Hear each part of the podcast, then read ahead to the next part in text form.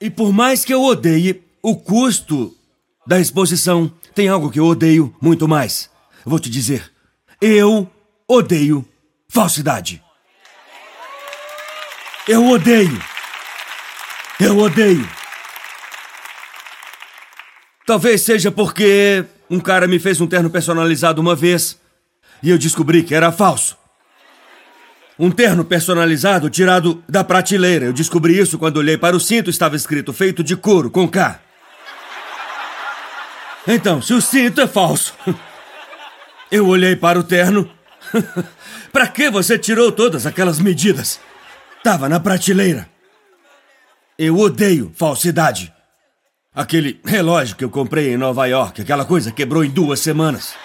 Eu comprei dez deles, eu ia dar como presente de Natal. Quando o meu quebrou, eu joguei todos fora. Eu odeio falsidade. Eu odeio. Você odeia falsidade? Eu nem gosto muito de bater papo. A Holly me disse outro dia: você é tão ruim em bater papo, você tem que melhorar em jogar conversa fora. Eu disse: me ensine, eu quero saber como fazer isso. Deve ter algo errado comigo. Eu quero me conectar com sua parte mais profunda. Eu quero saber com que você luta, com que você sonha, pelo que você é tentado. Quero saber o que você pensa quando não há ninguém além de você e Deus e uma dispensa cheia de comida. Deixe-me entrar! Eu odeio falsidade! Eu odeio amigos falsos! Diga que você é meu inimigo, porque a Bíblia diz ame seus inimigos. Pelo menos eu sei o que fazer com você. Se pudermos estabelecer um relacionamento, eu odeio falsidade. Não sorria pra mim, apenas passe direto. Eu vou te dar a outra face, apenas me dê um tapa. Eu odeio falsidade. Na verdade, a minha vida pode ser dividida. Eu vou voltar para Romanos, eu prometo. A minha vida pode ser dividida entre os anos antes e depois que eu descobri isso. Eu me lembro do dia em que um dos membros da minha família me disse: Você sabia que a luta livre profissional é falsa, certo? Isso arruinou minha infância. Isso tirou minha inocência. Eles deveriam colocar na cadeia pessoas que contam essas coisas aos jovens. Quer dizer que Hulk Hogan é falso? O Ultimate Warrior é falso? O Big Boss Man é falso? O Dirty Roads é o sonho americano! As bolinhas dele também são falsas! Ela disse: Você sabe que é falso. E Gene Haynes nos levou a uma luta livre. E eu disse: Cara, eu nem quero mais ir. Eu descobri que é tudo falso. E ele me levou até o tatame e disse: Bate o pé aqui. E era duro. Então ele disse: Quando você os vê jogando um ao outro naquele chão duro, isso parece falso. Agora, eu não sei como eu me lembro disso. Mas ele disse algo assim: Eu posso ter mudado um pouco, eu vou ser verdadeiro. Eu não sei se ele disse exatamente assim ou se estou adaptando para ser a citação perfeita do sermão. Entende? Mantenha tudo real. Ele disse algo como: só porque o final é roteirizado, não significa que o impacto não seja real.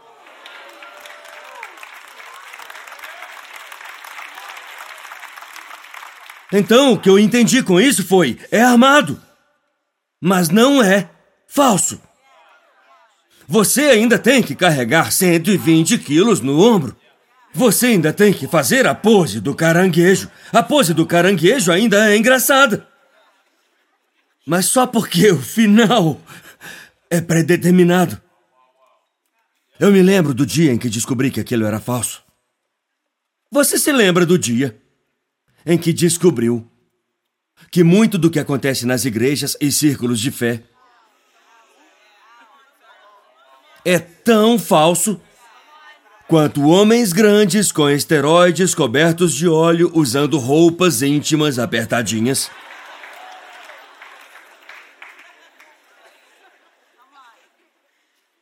Só tô me certificando de que você não tá com fome para me ouvir, é por isso que eu entrei em tantos detalhes. Eu vi você ficar enojado enquanto eu disse isso. Porque. Ah, ah, há algo sobre. descobrir que. Muitas das pessoas que te diziam.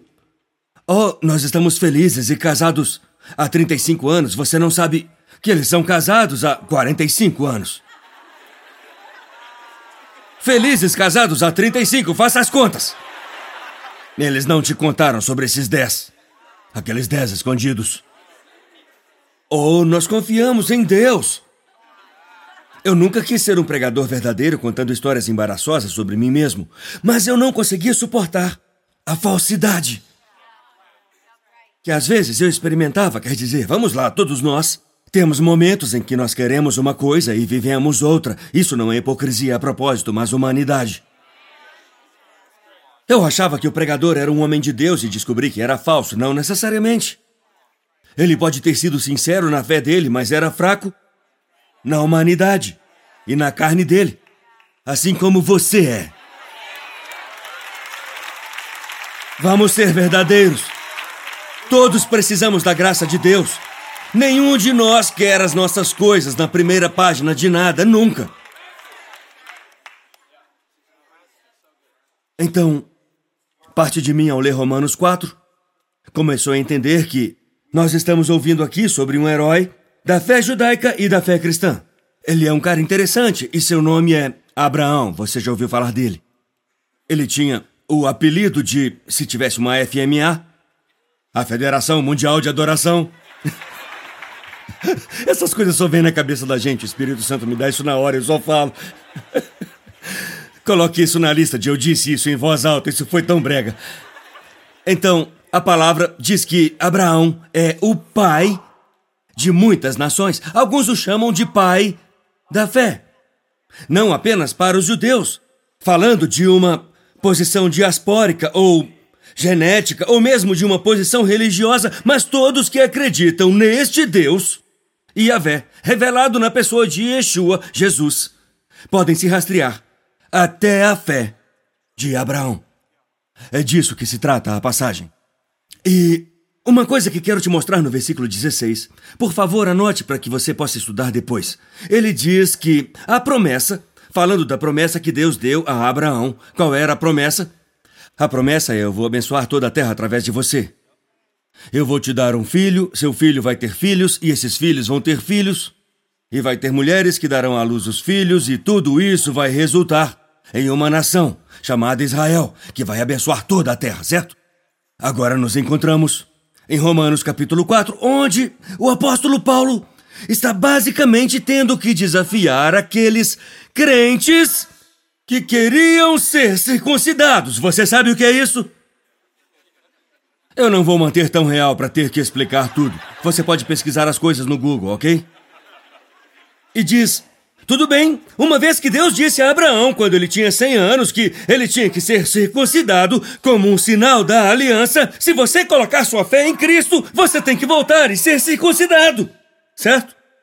Agora, seja verdadeiro. Se esse fosse o protocolo de membresia desta igreja e você ainda não fosse circuncidado, todos os homens que se juntariam a essa igreja levantem-se, sem anestesia. Certo, certo, certo, certo, certo. Era o que estava acontecendo. Com os crentes gentios, falaram com eles: vocês têm que fazer isso para pertencer, tem que se parecer com isso. É um contraste que vimos repetidamente nas Escrituras, talvez o principal no Novo Testamento, dos sinais externos de salvação e da realidade interna do reino de Deus. Um vem da, das obras da lei, ou das obras da carne, são usadas de forma intercambiável, e um vem da graça de Deus.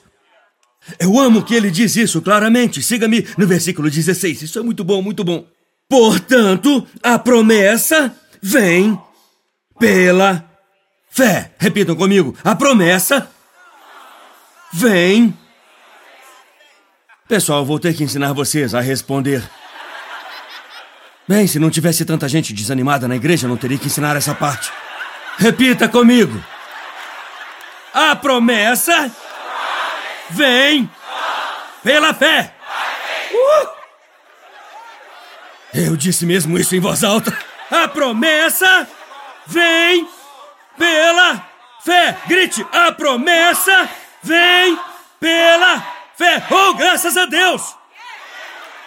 Se viesse por obras, se viesse por esforço, se viesse por comportamento cinco estrelas, eu não acho que eu conseguiria. Mas a promessa vem pela fé. Sossegue, essa não é a melhor parte. A promessa vem pela fé. Por quê? Para que, verso 16, para que seja pela graça. Ah, fica melhor. Ela vem pela fé, esse é o veículo. Para que possa ser pela graça, essa é a base. A fé é a caixa em que ela vem. A graça é a base sobre a qual ela é construída. Em ordem. Essa é a parte que me pegou. Para que seja garantido a toda a descendência de Abraão não apenas aos que são da lei, o sistema religioso por estar bem com Deus, mas também para aqueles que têm a fé de Abraão. Então, ela vem através da fé. O que vem? A promessa. Eu tenho que esclarecer aqui. Deus mantém 100% de suas promessas.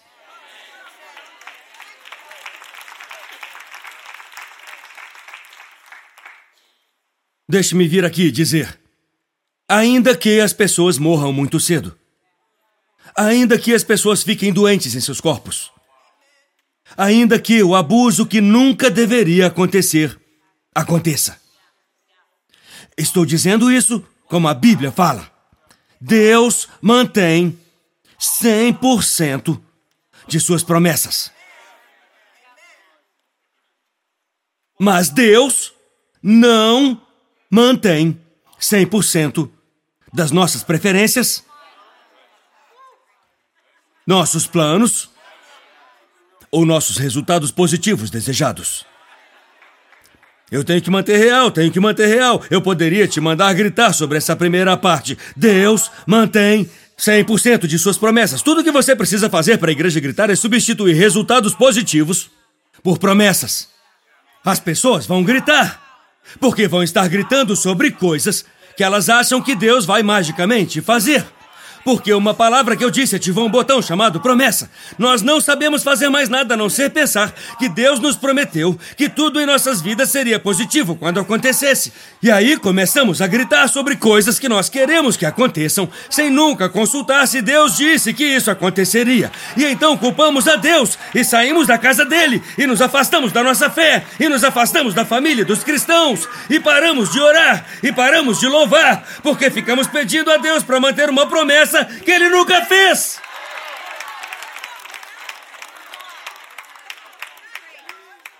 Vocês me disseram para manter real, estou mantendo real. Deus não te prometeu nenhum solavanco ou contusões. Deus não te prometeu picadas de abelha, ou rompimentos, ou corações partidos. Eu não vou gastar muito tempo nisso para não trazer negatividade. Eu quero manter positivo, essa é uma mensagem de fé, afinal. Mas eu quero salientar que a base da fé de Abraão deve ser a base da nossa fé. Porque ele é o pai da fé. Isso é tão profundo. A base da verdadeira fé é a graça. Para que assim possa ser garantido.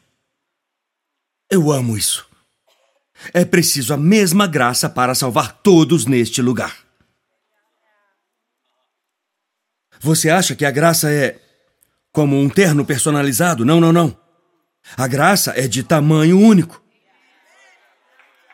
Todos precisamos de Deus para nos cobrir. Vou te dizer como sei disso. A Bíblia diz que até mesmo a nossa justiça é como trapos de imundícia para Ele. Todos pecaram e foram destituídos da glória de Deus. A fé de Abraão é suficiente para saber que isso tem que ser pela graça. Pela fé. Pela graça. Para que assim seja garantida. Porque se a promessa depender de mim, agora é nisso que eu acredito, você tem que chegar à sua própria conclusão. Se a promessa do que Deus quer fazer através da minha vida depender de mim, veremos. Talvez, talvez não. Talvez segunda-feira, talvez não quarta-feira, se depender de mim. Mas, se é pela graça, se é pela graça, Se essa coisa toda chamada Stephen Furtick começou na mente de Deus, se toda essa coisa chamada sua vida começou no coração de um pai, se tudo isso fosse parte do projeto que Deus criou antes dos alicerces da terra para ser uma bênção para o mundo, não apenas só para você ser abençoado, mas para ser uma bênção. Se começa com a graça, é garantido. E é por isso que eu louvo a Deus pela garantia de que onde quer que eu vá, a graça me vencerá de volta para casa. Onde quer que eu vá, a graça me levará para a sala de reuniões. Onde quer que eu vá, a graça vai me encontrar, vai me encontrar no meu erro e vai me tirar do erro, vai pegá-lo e transformá-lo em um milagre.